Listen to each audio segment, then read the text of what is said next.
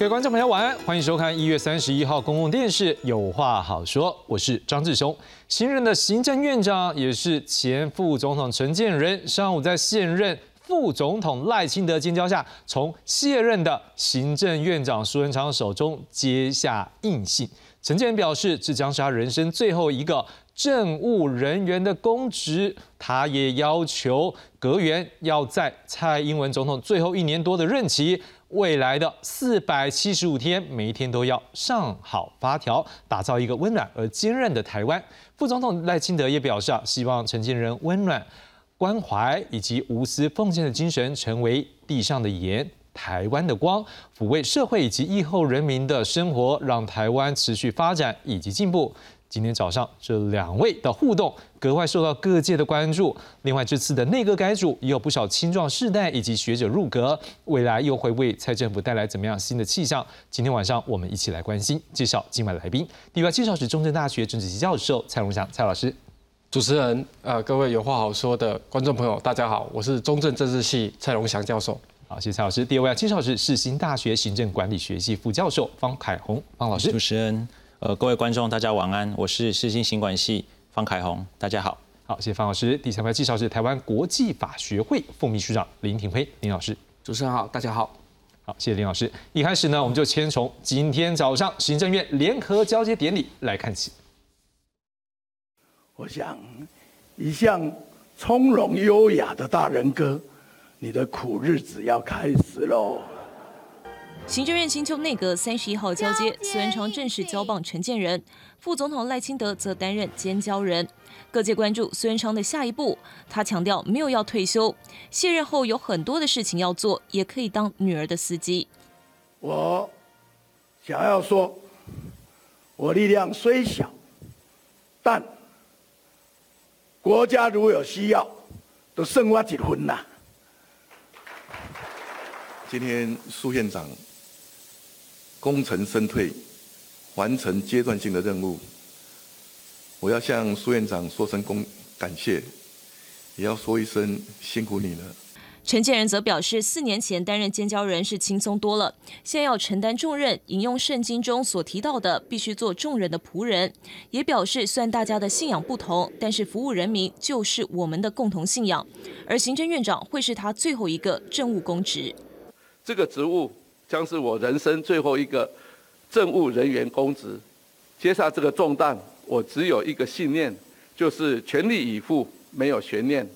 新内阁拍摄团体照，陈建就任院长核定的第一份公文，就是近零排放路径一百一十二到一百一十五年的纲要计划，要达成全球永续的重要目标。而掌管内政部的林佑昌也反驳了败选者联盟的说法，没有呢，因为我又没有选举。呃，而且我们在基隆市还把议长赢回来，好，所以我觉得呃，这个不管是呃这个外界好，或者是有人刻意去贴标签啊，什么称号，我觉得基本上不是很重要。林友昌在脸书谈民进党这一次的败选主因，认为三年疫情让贫富差距变大，情绪的累积也让所有的不满都被放大，这是最重要的震惊跟社会因素。呼吁不能让受灾的中小企业主独自面对问题与困境。记者韩一朋友组蒋龙翔台北报道。好，市长，我们一开始在提到啊，什么行政院长啦、前行政院长啦、前副总统、现任副总统，嗯，上蛮蛮拗口的。不过，事实上，今天也有媒体有做一个整理，事实上在上一次的一个这个行政院长的一个交接的时候，事实上那个时候。这个我们看到是陈建仁在中间，然后来尖叫是赖清赖清德以及这个孙尚的一个交接。那这一次呢，刚好这三个人换了不同的位置，所以事实上这也是一个历史上的巧合。所以今天这三个人三位他们在典礼上面的一个对话，彼此呢也都是受到格外的关注。我们来做一个整理喽，我们来看一下。好，我们来看到的是在今天的这个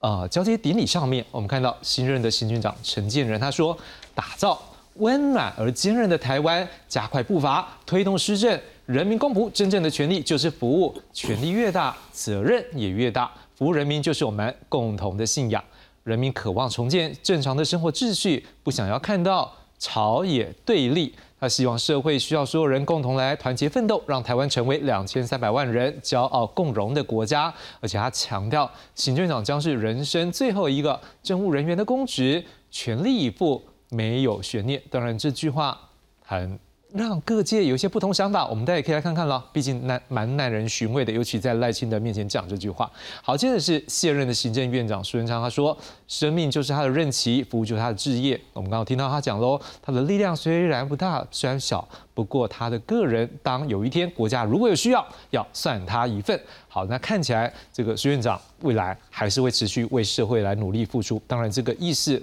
也让各界也会想想，哎，是不是也有未来其他的一个发展的角度？好，那副总赖清德他就抢期许陈院长温暖、关怀和无私奉献的精神，成为地上的盐、台湾的光，发挥科学家务实以及理性的精神，解决蔡总统交付的各项任务。尤其我们也知道，在这中间啊，这个呃副总统赖清德，他也被认为是未来这个。二零二四，民进党很可能来提名他来参选，所以在这样的一个三个人的一个对话过程当中，看起来有蛮多值得各界关注的一个角度。我不知道蔡老师，您怎么来看？说今天三个人这样对话的空间，可能现在有一些媒体已经开始在做一些文章或关注了。您怎么看？说这个是不是也是代表民进党在这样一个时代，彼此这个精英彼此也是惺惺相惜吗？还是说可能有一些互相？呃，就是说彼此的职位看起来都做过了，所以可能也都知道说你的辛苦或什么，是不是也是有彼此一种感动的角度？对，就是说，因为这个新任的行政院长他之前是做过副总统，嗯，那赖赖清德呃党主席他以前也做过行政院长，哦，那未来可能会问鼎，有可能会代表民进党来问鼎总统大位。那现在状况是这样，就是说这样的一个体制之下呢，你剩下一年四个月的任期。所以他的这个未来，如果民进党确定哦，二零二四年假设是赖清德来代表民进党参选的时候，他需要的是这一年多来这个内阁能够带给他一些啊，可能是比较加分的一些地方哦。比如说，特别是就是说，呃，其实我会看这个内阁，其实不是什么看守内阁啦，其实他最重要的工作就是选举内阁，因为再来二零二四的选举啊，还是要依靠这个行政团队哦，他的执政的表现。哦，那人民一定会看。那过去呢，基本上就是比较讲求效率跟魄力的这个苏贞昌的这个冲冲冲的这个内阁。哦，那现在呢，其实慢慢的要走向的是，就是说，啊，你看他的行政院的副院长，哦，这个郑文灿也是，他在新竹，呃，他在桃园，哦，这这个市长任内，他做的工作就是什么？就是说资源分配，哦，蓝绿不太分，哦。那我觉得未来可能这样的一个定位也是这个陈内阁他要做的一些工作，因为呃大家都知道嘛，哈，呃选举快到了，通常这个预算分配、建设、执行这个都非常非常重要的，哦。那当然赖清德能不能当选，一部分也要靠这个内阁的执政嘛，哦啊，当然是整个团队。那有人会说，就说啊，好像都是什么旧瓶装旧酒啊。哎，如果旧瓶装旧酒，那也不错啊，是老酒啊，应该还不错吧？哦，那旧瓶装新酒，我想不是什么旧酒跟新酒的问题，最重要还是什么？这个酒是不是好喝啦？好喝比较重要啦，不是说哦旧跟新呐，哈。那人民会不会买单？这个比较重要。哦，那疫情的关系，因为过去有很大的相对剥夺感，哦，就是说啊，我们台湾的表现啊非常好啊，国际评比都很高啊。啊，可是呢，个人的经验里面就没有办法，哦，或者有些商家因因此而受到一些经济上的一相对上发展的比较不没有那么好，所以他当然就反映在选票里面。我我想，我想陈建的内阁他现在所提到的就是要贫富差距嘛，就是要试图去降低通膨嘛，这个都是很重要内阁可以推动的。我想这也不用啊大张旗鼓了哈，最重要的是把事情做好，这才是最重要的这个这个新任内阁最重要的一个一个一个任务。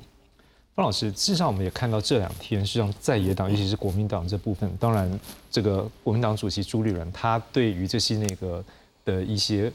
态度，或者是他的一些评论，我们也可以感受到说，国民党可能有一些立场在。但是当然有一个角度是说，可能过去这一个陈建仁他的一个颜色上面，他过去在做副总统的时候是没有在民进党。没有民进党籍的，他是在之后才加入民进党。好，那不知道说，如果说就过去他以来的一个形象，今天他在这边来扮演这样一个行政院长角色，我们也看到他刚刚有一些话，感觉到他也希望去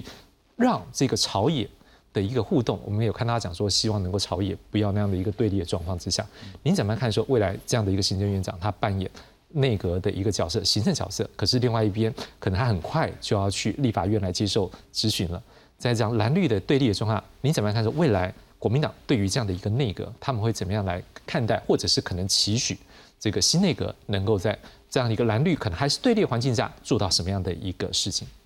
呃，其实我蛮同意呃，刚刚蔡老师说，呃，其实这个内阁最大的任务应该就是选举。那我想，呃，在绿的角度来看，他也希望呃陈建仁能够扮演好呃一个能够辅助民进党。呃，这个在选举的过程当中，呃，稳住呃各个各项政策这样子一个一个能量。那从蓝营的角度，当然他可能会包括刚刚过去呃直接报纸上也都提到，呃，有高端的问题，好，然后副总统有这个学历的问题等等。那这些当然都会成为持续成为国民党或其他的呃非绿阵营去攻击行政院的一个呃焦点。您刚才那边我们讲，其实应该不是学历问题，是说可能他讲他学术学术的学伦理的问题，是对对对对是。好，所以在这样的一个角度之下。呃，我我自己呃的感觉，如果今天呃我是呃这个陈院长，呃我在接受呃这个呃任务的时候，我想我最重要的角色呃应该就是把这个整个政局给稳定下来。那稳定下来，我想呃除了对国家好，也对民进党未来的选举是有好处的。那呃当然总统在交付给他任务的时候，呃这个我想大概他的思维也是这样。那刚刚主持人有提到呃这个呃呃陈院长他过去并不是民进党籍。所以他的政治色彩一向没有那么浓厚，但是呃，行政院长可能是台湾政治性呃相对呃，其实应该不是相对最强的一个呃政治的一个政务的人员。好，那在这样的情况之下，我想呃我自己的诠释是，他的他的他的特色就在于呃，他对于这个蔡总统之间的互动，他们的关系是好的，他们的互动是优良的。那蔡总统也有一定程度的呃信任感，可以相信呃我任命的呃这个呃陈建仁院长当院长之后。他的相关的施政会呃尊重我们一开始在沟通之前的一些想法，然后去落实他的一些呃这个对于行政院内阁的一个期待，也就是稳定政局。然后呃选举的时候就让选举的团队去做选举的事情。然后呢，当政局稳定的时候，蓝营在呃政策上的着力点或者呃政党轮替的着力点，然后也就会比较弱。所以我想这大概是呃这个院长在呃这一个任内呃他会积极去努力的方向。但是，呃，当然，蓝营或者包括呃这个民众党，好等等，相关对于总统大卫有兴趣的这些政党或候选人或政治人物，他们对于这个陈内阁的呃一个一个一个打击或者一个攻击是不会放松的啊，未来只会越来越的越来越严密。所以，我想在这个逻辑之下，当然，呃，陈建仁总统呃过去呃陈对不起，陈建仁院长过去给人比较一个温和的感觉，所以他其实今天定调，大家。在选举前，大家都喜欢讲呃选举内阁或战斗内阁，他这次一反常态，讲的是温暖。所以在这个情况之下，他希望能够给人家一个温暖的形象。所以在这个逻辑之下，当在野党攻击的时候，呃某种程度上，他也比较能够从这样子的形象去稳住呃他自己的一个立场，以及他施政团队的一个立场。那当然这一次比较被诟病的说是呃改革呃这个呃阁员更换的幅度没有大家想象中那么大。但是，反过来想，呃，这些也是在呃过去四年陪着呃苏院长奋斗的一个内阁，对于政策是熟人的，跟朝野之间的互动是是是熟悉的。然后呢，事实上过去行政院跟立法院的互动过程当中，给人家感觉也是行政院比较强势。所以这些阁员在这个温暖的大帽子之下，然后在跟这个朝野的这个政党的这些立法委员做互动的时候，我相信他们也不会居于太劣势的地位。那这样子也符合了在。不管未来谁担任呃这个执政党的总统的候选人，他也都能够在这个施政上不要出太大纰漏，稳住这样子的一个步调，然后积极的去做他选举的一个诉求。林老师，像今天这个陈建仁院长，我一时还是有很容易会讲成副总统院长，还没有很习惯。好，这个陈院长他有提到一个数字，关键数字四百七十五天要上好发条，而且有人就开始去算了，这四百七十五是什么？哦，算算算，原来是到。蔡总统卸任的时候，但是这当然也很好玩，是因为之前我们都知道，还是有人会认为说他是不是会出来跟赖清德来竞逐这个民进党内的这个可能总统的这个初选。好，那今天如果这样四百七十五天讲满了，甚至也要请教你，那如果他也讲说这是他最后一个政务的一个公职，那政务公职这个定义呢？还有四百七十五天，这是不是可能就以代表说他不会来参加民进党总统初选，还是说可能也有一些变数？对，今天这三位哈，就是陈陈建仁院长啊，还有赖副总统，还有卸任的苏院长，他们各自都讲了一些话，让大家各自解读哦，非常非常有趣哦。比如说陈建仁呃这个院长他提到啊，还有四百五十七天，然后人生最后一个公职，但是问题是，哎，他难道是该跟赖清德副总统表忠吗？表态吗？说我就不选副那个未来的总统了，那就是我把行政院长做好，作为人生当中最后一个公职的概念吗？是这样子吗？其实哈，选举哈，通常就像打球一样哈，因为选举的变化球非常多。如果说今天他的名气可用的话，那民众都支持他，说不定他还是有机会可以出来角逐总统，也不一定哦，因为在。民进党内部来讲，哈，一般来讲，如果说有很多人想要去参加总统初选的话，那就会进行所谓的真正的初选，啊，不止不是不是单独说只有你可以选举而已，那就公平竞争。所以在里面来讲，谁能够获得民众最大的支持，其实才是最重要的。所以，呃，对陈陈建仁院长来讲的话，他当然知道说这一年非常非常辛苦，但是如果说他真的做好的好的话，受到大多数的民众支持的话，或许也是有可能会往上登一层的机会那当然，你看到苏苏前院长也提到了，他说如果国家有需要，算我一份。哎，是不是代表说，如果今天真的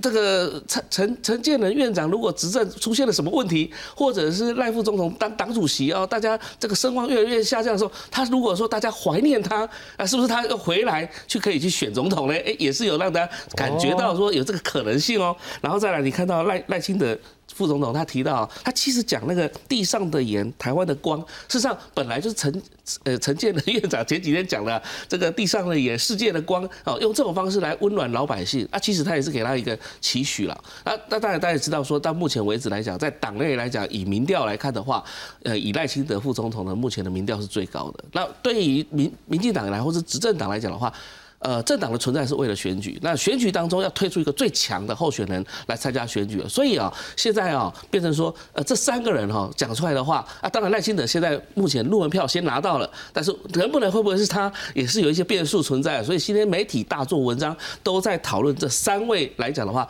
未来的可能性。那我觉得啦，最重要的还是施政，因为施政来讲，老百姓有感。才有办法让这些政治人物呢，才能够在台上稳稳的、扎扎实实的坐在那边。那刚刚也有提，老师提到了，就是说这个内阁当中变化不大，但问题是，到底是变动性大的内阁，而呃刚好新手上路，对未来一年比较好，还是说熟能生巧的这些内阁会比较好？大家可以思考看看。李老师我想追一个问题，因为刚刚方老师有提到了，就是说可能陈建仁这比较温和。的一个形象，可能相对来讲会让对手比较难去着力点。实际上，我们也有印象，在过去马英九担任总统之后，最后一任的行政院长，好，是不是就是这个张善政？张善政那时候他也是一个相对他的那种政党性没有那么强，而且也比较相对好像感觉上是比起前面几任行政院长是相对温和的。不知道您怎么样看？是不是蔡总统这时候？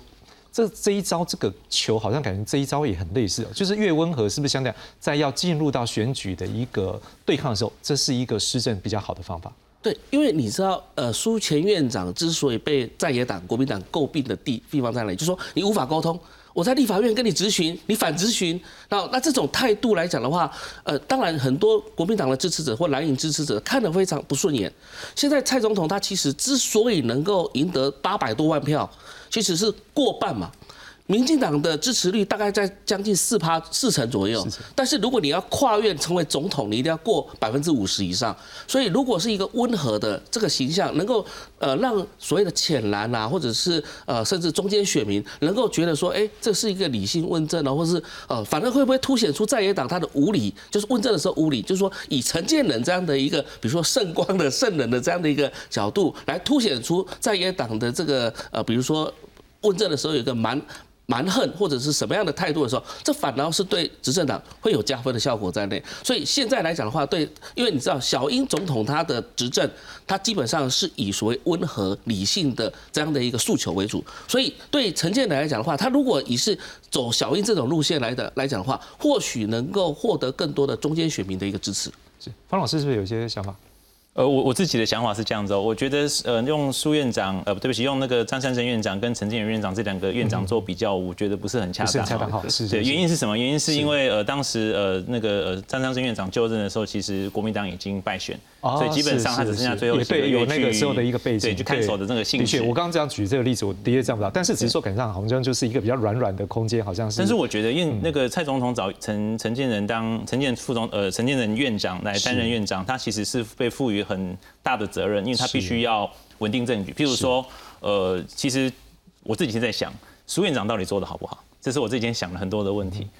呃，苏院长觉得自己做的不错，这几天媒体有有报道。但是其实大家回想一下，在选前的时候，其实苏院长的民调不差，是大家对他的的责难也不多。比较多的，其实选举的争议比较多，还是在刚刚讲的学术伦理等等相关的问题。但是忽然选完选败了之后，苏院长好像一夕之间就变成一个很不好的院长，然后大家就觉得他应该要负政治责任。好，那所以呃，我自己的诠释是，其实蔡总统在一开始的时候确实也希望他继续担任。为什么？因为其实台湾过去呃，包括从马英九总统到呃，蔡英文总统这两个总统的任期里面，我自己的观察是，呃，行政院行政院长要做的久，并不是一件容易的事情。好，那马英九时代，马英九总统时代做了最久，大概就是吴吴敦义副总统。那那这个苏贞昌院长已经当了四年，所以如果他能够不换，表示他稳的，他能够稳住政局。那能够稳住政局的话，其实在未来的总统大选可能是比较好的选项。那只是因为这次的民意真的反弹太大，所以他必须去更换。所以在这个角度里面，我觉得陈建仁可能是第二选项，而且是一个蔡英文总统认为重要的选项。他必须要能够协助执政党把政局稳定下来。那当然，他一个柔软的身段可能是很加分的一件事情。是好，那所以大概我们已经感受到说，今天我们张老师已经把这个这个新的内阁的一个特色，大概我们已经看到一些了。不过我们还是要看一下这四百五十七天的第一天，这个我们的新的院长陈院长他做了些什么事呢？我们来看一下。好，我们先看到的是他今天啊到这个立法院去拜会。那拜会当然一个很重要的就是普发现金的法源叫做以后哒啦啦的这个特别条例。好，那今天跟这个立法院。在简单的一个对话之后，发现大概立法院审查时间大概会是在大概会是在二月十七号。那如果通过了，那后面还大概需要三天时间，这个总统才能公告。所以依照这样的速度来算的话，行政院要再把预算案送到立法院审查，还有相关的审查的程序，看起来最快要到四月份。那另外他就职之后呢，也核定了第一份的公文，近零排放路径。一二年到一一五年这四年的纲要计划，总共九个部会五十六项的子计划，总经费大约是七百四十三亿元。针对近邻谈派啊谈派排碳的这个目标呢，要进行各个面向的缓解以及调试，希望让社会不会冲击太大。那接着呢，在今天下午，他也去视察中央流行疫情指挥中心，讨论了这边境检疫。那接着在这个。这个疫情指挥中心他们开了记者会，完了之后呢，又在跟相关的部会共同来讨论关于室内口罩等等的防疫规定。然后二月二号这个礼拜四呢，那也会进行第一次的行政院会。那过在过去苏院长期间，因为遇到疫情，所以一度也把这六都的首长呢就没有特别去邀请他们来列席。不过在这一次呢，将会恢复来邀请这六都的首长回到行政院会列席。我想请问一下老师，就我们讲，你觉得他今天排的这些行程？毕竟一个政治人物起手是一定有一个规划。你觉得这个三，这大概这三四点，你看到了什么？陈建希望透过这些行程给社会什么样的讯息？呃，我想他这第一个就是这个普发现金哦。那大家一直就说什么超收超收，其实不是超收啊。嗯哼。这个其实很简单，就是说，是，就说自然成长。因为有一个字叫 outgrowth，什么意思？就是说啊，收的税啊，刚好就这么多哦。那这么多的话，我们当然来考虑要来分给。一一般的普民大众。是，那这个基本上是一个很自然的一个一个一个现象，哦，那不是说什么政府去超收这个税金，所以你定掉这个超收这两个字就不对了，哦，那当然国民党的立场是说啊，六千不够，那我们要花一万，我看一万也不太够了，最好花个十万或一百万，所以还是等于说我先去。代表是说，我把这件事看得很重要。对，这件事是非常非常重要的。因为过去想说，哎，是不是在过年前就能够发？当然后来因为朝野朝野协商没有办法，哈。是。那最后四月份，我我想这个对人民哈是会有一些感觉啦，哈。因为毕竟有一些劳苦大众，他基本上。他这个疫情的期间，他其实过得也没有很好。是。那拿到这六千块，可以做一些生活上的一些分配。我我想这最重要的是这个啊。第二个当然就是谈到所谓节能减碳的这个事情嘛。哈。我想这个是全球性的一个议题，因为气候的变迁呐，哈，这个都很重要。那再来就是说，其实过去行政院会都有找直辖市市长去开会。好。是。那但是有些直辖市长就不去。嗯哼。哦，他他他也不愿意去。好。那我觉得试出这样的善意是很重要的。我像最近那个大家有没有注意到新任的桃园市市长张善政院长，他就讲，哎，那个陈院长哦，他以前跟我共事哦，能力不错，嗯哦，然后呢，这个副院长呢，郑文灿以后去行政院，希望能够帮我们桃园市呢争争取一些预算，所以他就很清楚的理解，一定要中央跟地方的配合，否则他的施政也会有困难。是，好，我我觉得是这样，就是说选举当然都是政党攻防啊，可是选后如果你继续在政党攻防的情况底下，那变成什么？好啊，那到时候如果你来中央争取预算的时候，中央跟你说，哎，不好，那怎么办？好，所以，我我觉得说，这时候不不见得一定都是要分蓝绿啊，哦，那也不能把那个内阁讲得非常非常的差啊，哈，啊，这个内阁是派系分赃，我常常在想，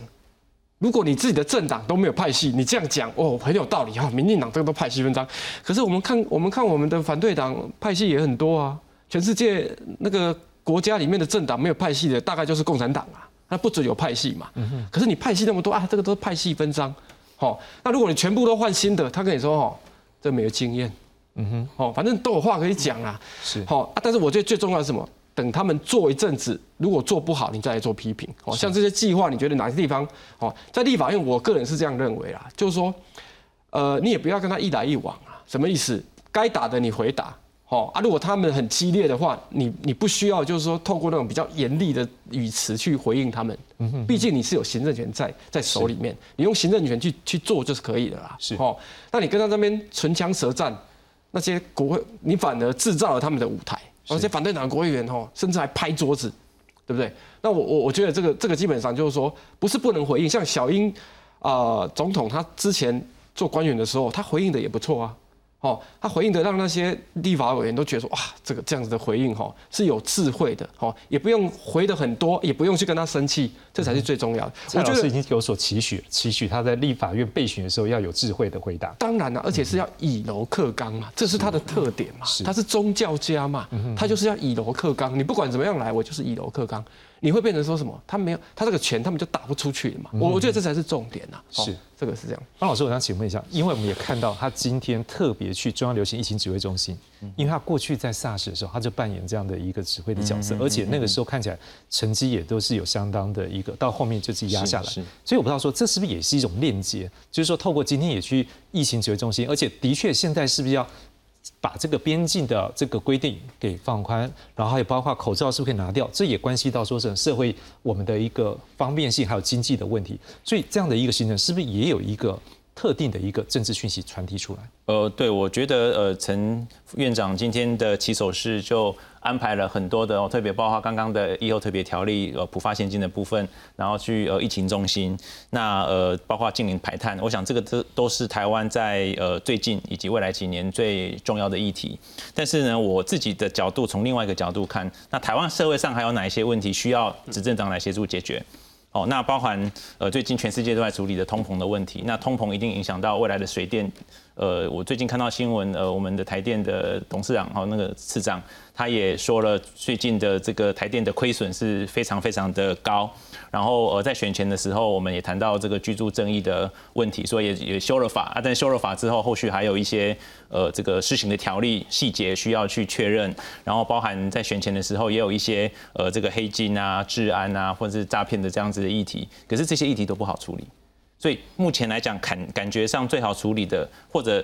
过去几年处理最有政绩的，就是呃近零排碳，我们追求非核家园，然后希望能够追求环境永续这一块。然后第二块呢，我们的疫情虽然过去起起伏伏，但是目前感觉上已经相对稳定。那现在如果能够让它就顺利的能够稳定下来，那我想对执政团队来讲，它是一个很容易让民众感觉到，呃，行政团队有在做事，而且。在生活上感感觉就马上产生立即的变化，那再加上普发现金，可能就可以营造出一个呃，这是一个做事的行政团队，这是一个照顾民众的行政团队这样子的一个氛围。那这样的氛围一旦建立起来之后，当然那些问题一样还是在，但是民众的容忍度就会比较高，那也方便未来在选举的时候有一些旋转政政策未来推动，然后播化未来台湾呃发展愿景给民众感受这样子的一个一个能量这样子。方老师，我们一起来看一下，就说，因为我们也看到好几位新任阁员，他们也有针对他们的这个新的职务有一些自我的期许啦。我们来看一下。好，我们先看到是内政部长林佑昌，他提到过去三年的疫情让贫富差距变大，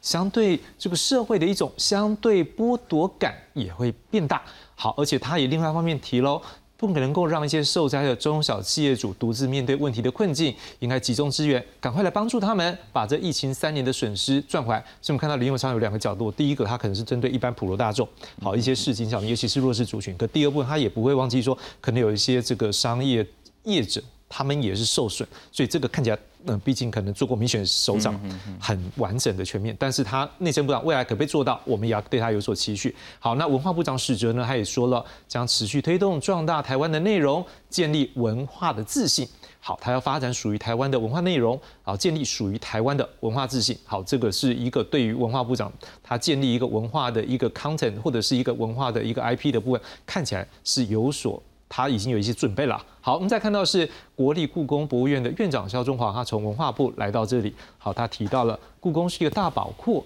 如果因为过度的政治解释让大家位于亲近，太可惜了。他希望故宫能够回到博物馆的专业，也让这些馆员们有更大的空间来发挥。那外交部的政务次长李纯呢？我们都知道，他也常来我们的节目了。各位知道，他是一个对于我们来讲是常在一些经济或者是这个外贸议题上面，对我们来讲是很好的一个解答的一个老师。不，他现在转换跑道来到外交部，他说啊，现在外交形势是非传统的外交，像是供应链的外交、晶片外交，哦，这些都是跟我们的国际贸易有关系的。所以他说，对于台湾讲，这是一个很特殊的时机，希望能够在非传统领域来帮我们台湾开拓新局。好，接着我们继续来看到的是。在这一个海洋委员会的主委管碧玲，他说海委会是国安团队会全力以赴，而且他已经今天呢到政委张景生的办公室说啊，希望赶快这政委来完成相关协调的这一个进度，看看是不是能够把海洋三法赶快排进去行政院会。好，那侨委员会的委员长呢？徐嘉清他说，积极跟侨界来沟通接触，反映侨胞的心声，把台湾的优势行销到世界。而财政部长庄翠云也说，持续推动促餐新法的施行细则，让促餐新纪元尽快落实，让团队发挥一加一大于二的作用，能够让更多的措施能够更加的便民。好，劳动部的政治李俊毅他说，未来着重在协调沟通，希望能够协助许明春部长处理劳工的事务。方老师。如果这几位新任的一个阁员，你透过他们的话，我们感受到他们有一些自我期许，而且希望能够政务推动，对民众更好。你怎么样看说这些官员们在新上任的时候，这些期许是不是也是符合民众现在的期待？呃，我这几位阁员里面，呃，刚刚提主持人提到的几个说法，我其实最震撼的，就是这两天新闻也蛮大，就是林佑昌呃部长的一个想法。是。那呃，我最震撼的原因是因为，呃，他感觉上是比较从呃基隆市长一个地方民选首长的角度在看未来的市政。但是其实这些施政内容跟内政部其实没有太大的关系。内政部的的主要施政在于治安，在于呃刚刚讲的黑金，在于这个呃居住的正义等等。好，所以感觉上他希望能够借由他这个地方首长这样子的一个一个经验，他对民众第一线接触的这样的感受，把这样的声音传达给行政部门。所以我想这个是呃在这个那么多的呃这个呃部位首长里面所提到的这些呃他们未来施政的一个重点，我想。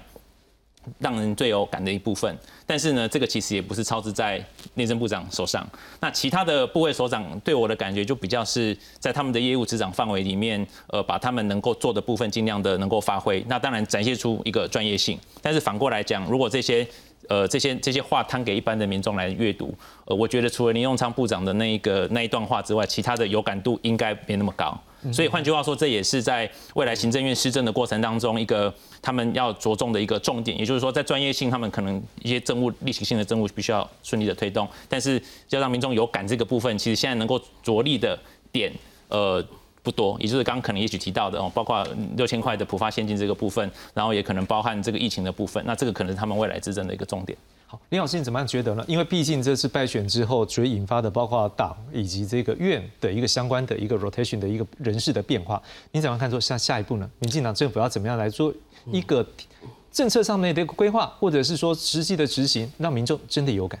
对这一次选举哈，就是民进党之所以呃大败哈，其实大家有提到大概有四个原因哈。第一个当然就是经济通膨的问题、民生的问题，这是因为疫情之后造成这个经济活动减少，大家收入变少的一个问题哦，还有贫富差距拉大。第二个问题当然就是黑金的问题。第三个就是警政这个治安的问题，第四个就是两岸的这个，比如说战战凶、呃兵围等等之类的。那这时候呢，其实林佑昌他提到了一点，其实是四个当中的其中一个很重要的，跟民生有关系的。当然，他以内政部长来讲的话，因为中小企业应该是经济部管的啦，不是内政部管的啦。但是问题是，我还是认为哈，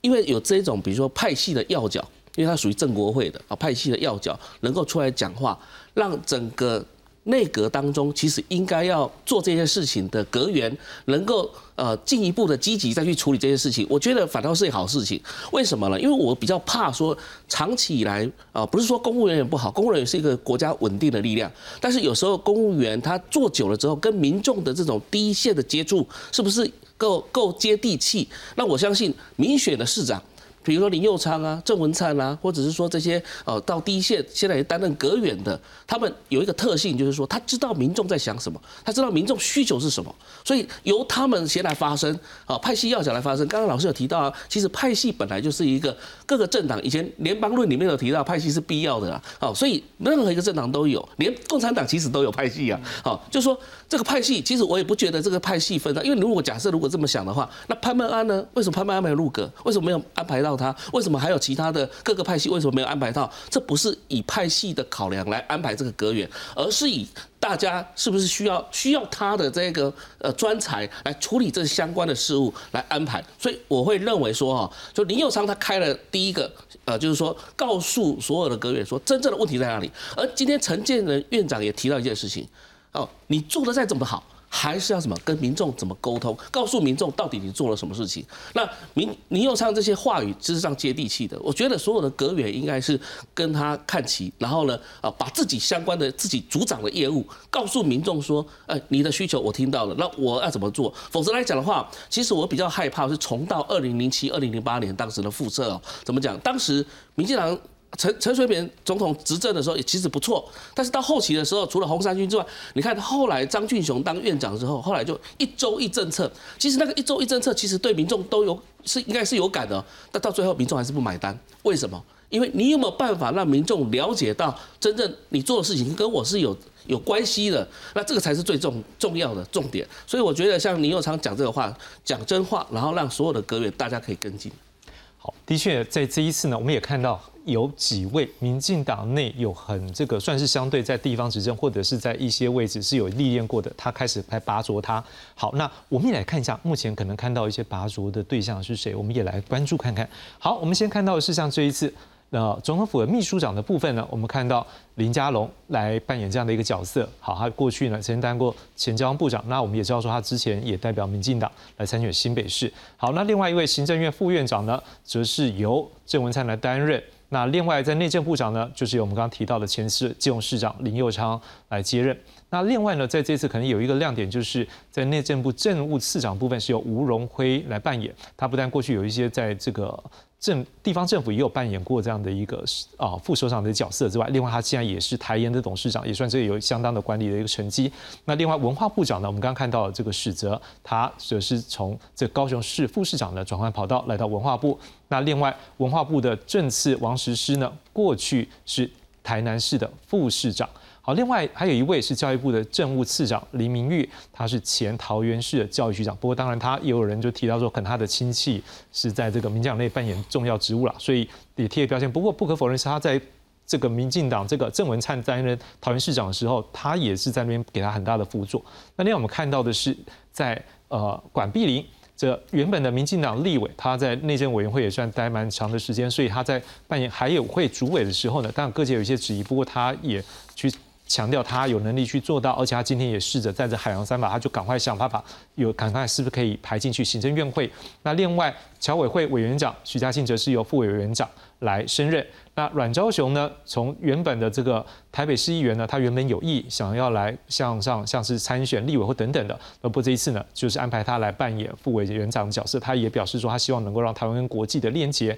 能够更强化。那另外在陆委会的部分呢，我们看到的是像。这个副主委两位，一位是梁文杰，一位是詹志宏，一位是前台北市议员，一位是海基会副董事长兼秘书长，而且他过去也是这个总统蔡英文在这个总统办公室的一个主任，而且他们之前过去有一个小关系，就是他们国小的时候看起来是一个同学的关系。那另外周江杰呢，他现在是民进党客家部主任，他之前也代表民进党在刚从这一次的选举中来参选，那现在扮演是客委会副主委。那李俊毅呢？也是参选嘉义的部分，然后不过这次落选。不过他之前的扮演是前副总统府副秘书长角色，那在这一次呢，他来担任是劳委会的政务次长。那另外在总统府的部分呢，也有一个新的人士，我们刚看到就是林佳龙，他扮演总统府秘书长。而原本在总统府扮演这个担任政务副秘书长的黄崇业呢，现在也升为特任副秘书长。那接着原本的总统办公室主任兼发言人呢，张敦涵则是扮担任政务副秘书长。而总统办公室主任呢，由朱才庆来担任，他原本是这个总统办公室的秘书。那另外总统府发言人 Glass 尤达卡，好，他在这一次呢来回锅。那另外一位呢是林玉祥，他过去是在内政部长的办公室的秘书。好，另外呢，我们也看，就是不只是政务的政治人物的一个部分，我们也看到在学者部分也有一些亮眼的名单。我们看到是李纯，他这次担任是外交部的政次。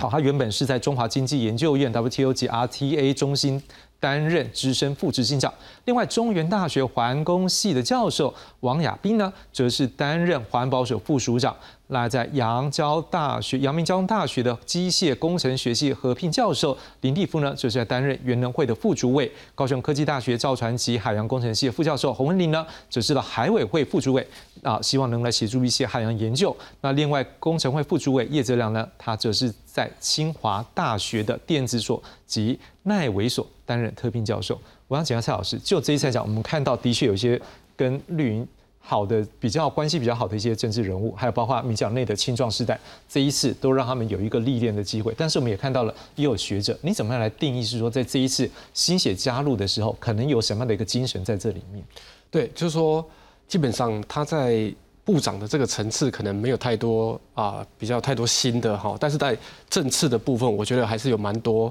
还，蛮多亮点的了哈。像你刚刚你有提到这个李纯哈，他基本上是啊法律学者。那但是主要都是做经贸的议题比较多哦。那大家都知道，台湾因为晶片哦、半导体，还有所谓中美贸易这些东西，我想他都非常熟稔哦。那透过这样的人来做外交部的这个政次呢，其实有人一定会说，哎呦，他从来没有在外交部任职过嘛，哈。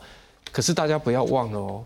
外交不是只有外交嘛，一定还有其他的经贸嘛，哦，科技嘛，哦。那台湾因为外交处境比较困难。大家都知道嘛，哦，那可是你透过这种所谓的啊经经贸科技，哎，相对的台湾就不是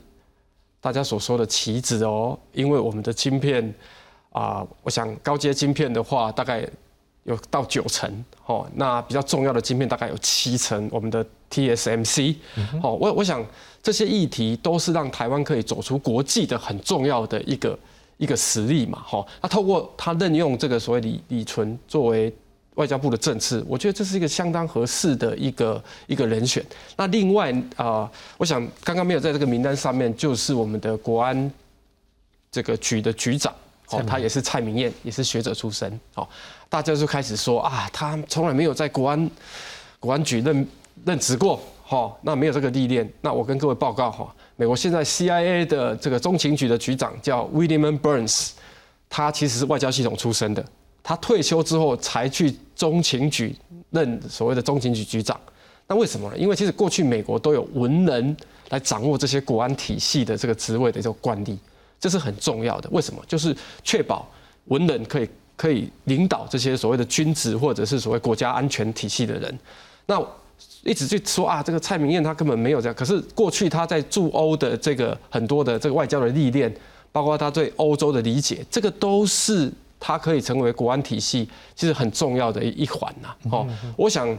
我想有些反对党的批评是不太公允呐。哦，啊，或者说他们也不太注意其他国家到底有什么样的状况。哈，像包括美国的国防部长也是退休的将军去担任的，这都非常非常重要了。哦，对，以上好。那我不知道说方老师你怎么样看说这一次的内阁的部分，因为我们的确也看到是说，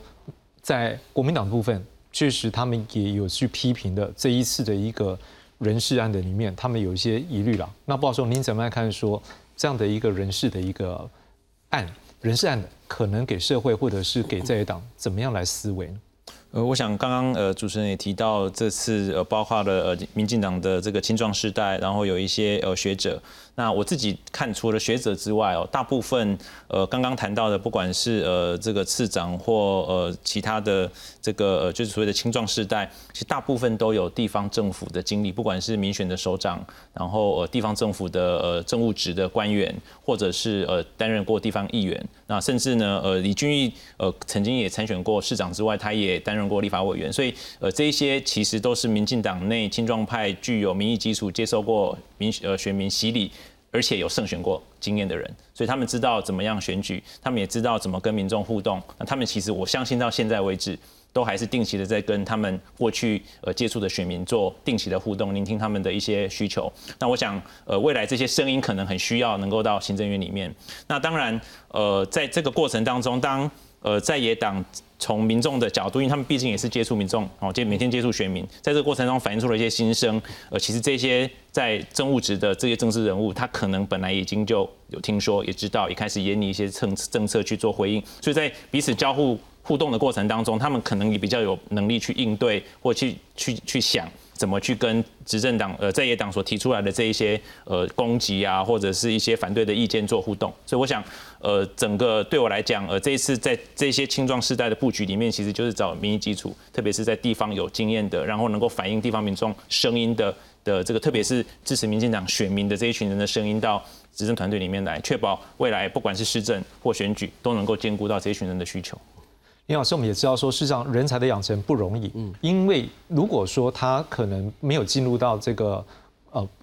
官，不能用官僚体系了，就是说政政府体系好了，它的运作的时候。它可能对一些运作它不了解，所以可能有人说法说，可能要一两年让他先走副手的角色扮演起，然后接着后面就有机会利用他的专长来让这样的一个机构来扮演这样领导人角色。可是这样看起来只剩下四百五十七天，娘娘，那这样会不会稍微有点晚一点呢？当然，这个内阁它本身来讲不是让你去学习的内阁，它马上就是要上手的内阁。所以你看到它其实这个里面的人员大概有分三类啊，大概我看一下这新的人员，然后第一个呢就是他当过民意代表，曾经选举。举过，然后可能也有去行政的经验，然后进入到这样的一个体系当中来担任部长或是担任次长之类的。第二个就是说，他曾经本身是在这个地方政府的一级单位曾经当过局长的。也有这样的一个当做公务员人员的经验哦，进入到哦这样这样的一个体系当中。第三种就是学者了，也就是说他可能在某些方面学有专才，不过这些学者基本上不敢给他放在部长位置，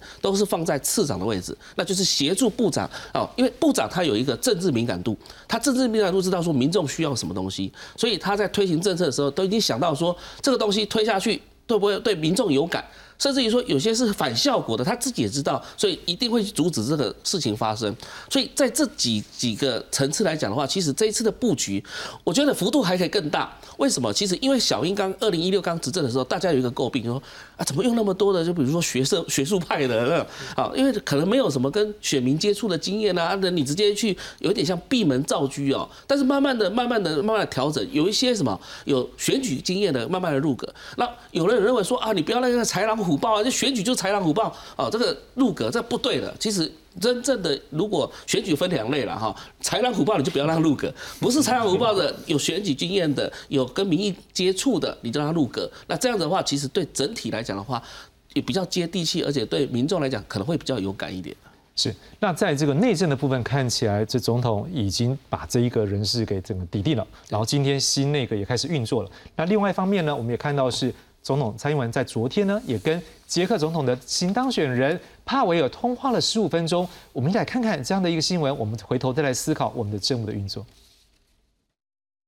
总统蔡英文带着微笑跟捷克总统当选帕维尔在三十号晚间六点通话将近十五分钟。蔡英文是帕维尔的首批通话对象，他强调台湾是可信赖的伙伴，支持台湾不受威权主义胁迫，更表示希望未来能够跟蔡总统来会面。能够深化台湾跟捷克伙伴关系的作为啊，我相信外交部都会呃全力以赴来努力。那昨天又有通话，那我相信我们的捷克代表处跟啊当选人办公室那边一定都有密切的联系。路透社以高度不寻常形容这场通话，因为两国并没有邦交。报道表示，台湾借此达成了外交上的艰难成就，可能将会激怒北京。通话前，中国就曾经试图以一个中国原则来阻止。学者分析，近来因为俄乌战争对中国负面的浪潮在欧洲兴起，这一次帕维尔当选，接替立场比较轻中的现任总统齐曼，也显示捷克的民意正在转换。呃，捷克参议院的前任议长突然间逝世。